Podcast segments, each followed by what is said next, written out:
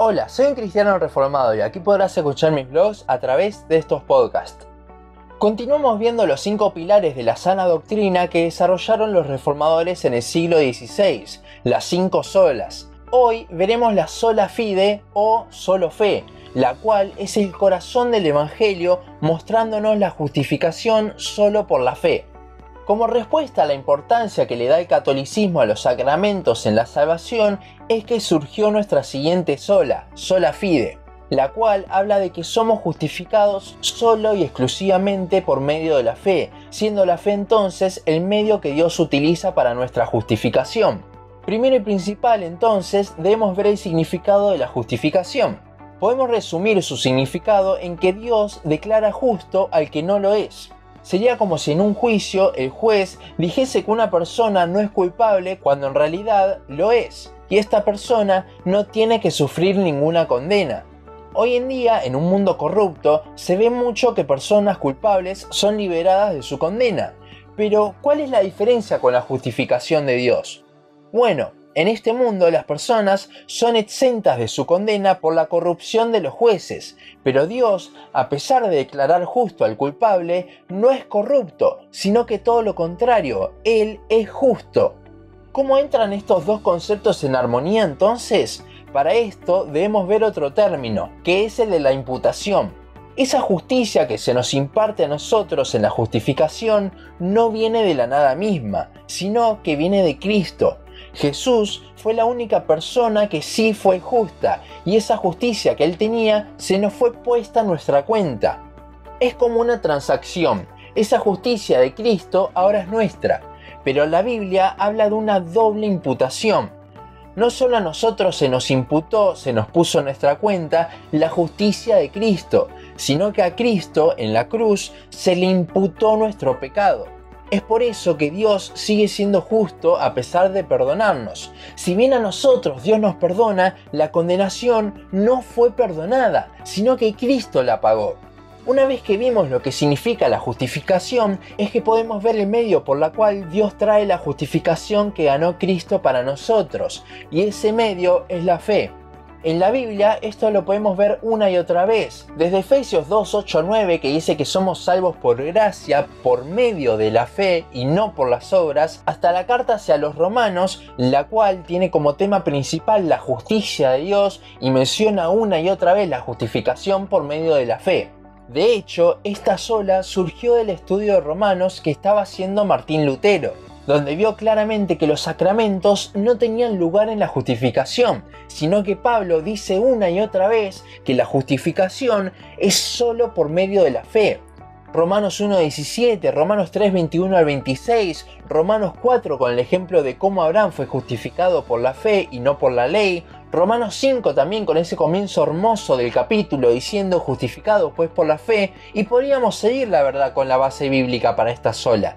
El problema no es la base bíblica, ya que vemos una y otra vez el concepto de la justificación por la fe. El problema es a lo que se le dice fe.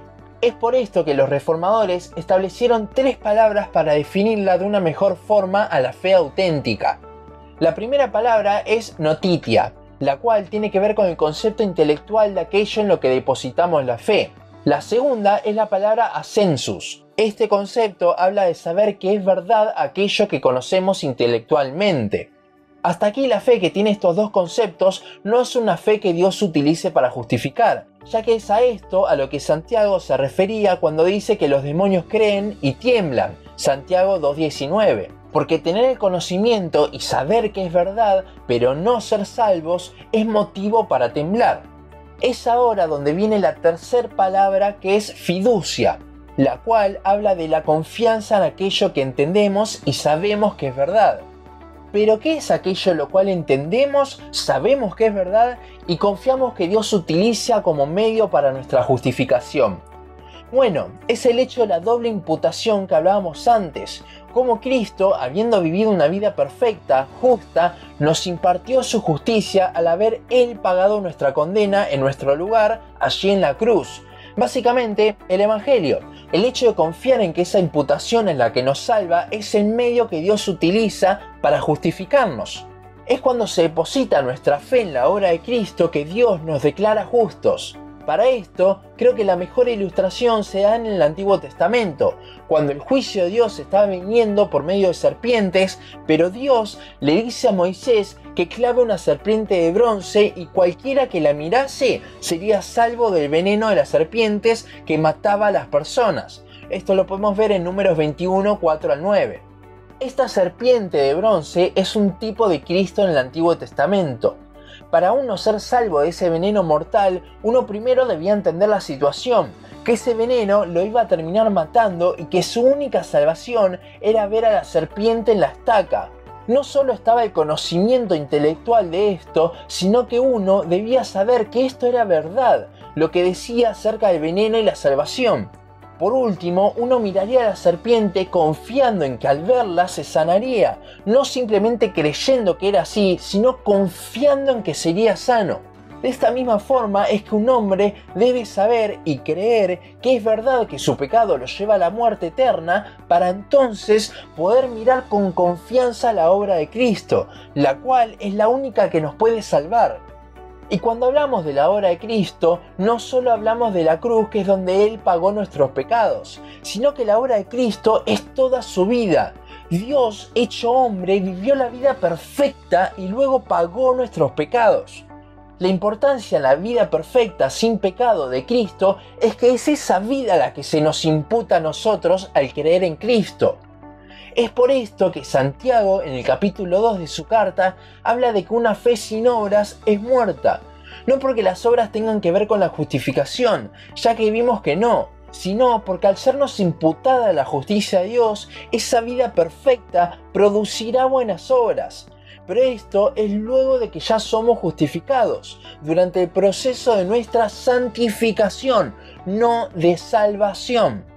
Una fe verdadera es el medio que Dios utiliza para justificarnos y que así podamos hacer buenas obras. No es que la fe viene por las buenas obras que hacemos, sino todo lo contrario. Nuestras obras vienen por nuestra fe.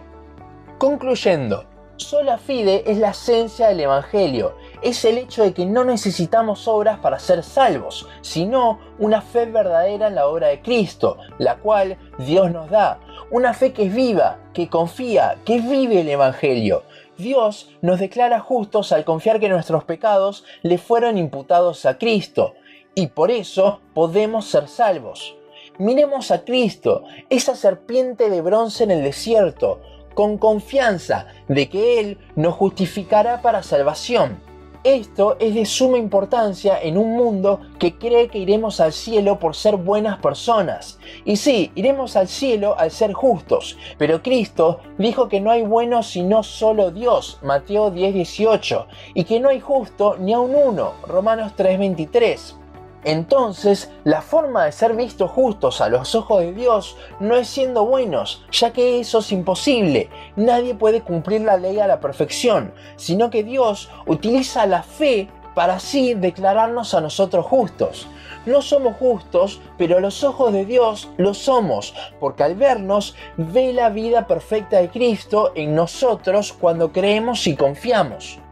Romanos 5.1 dice, por tanto, habiendo sido justificados por fe, tenemos paz para con Dios, por medio de nuestro Señor Jesucristo. Hasta aquí nuestro podcast de hoy. Seguinos en Facebook, Instagram, YouTube y Spotify. En todos nos encontrás como un cristiano reformado. También seguinos en uncristianoreformado.blogspot.com para leer el resto de nuestros blogs. Nos vemos en la siguiente ocasión.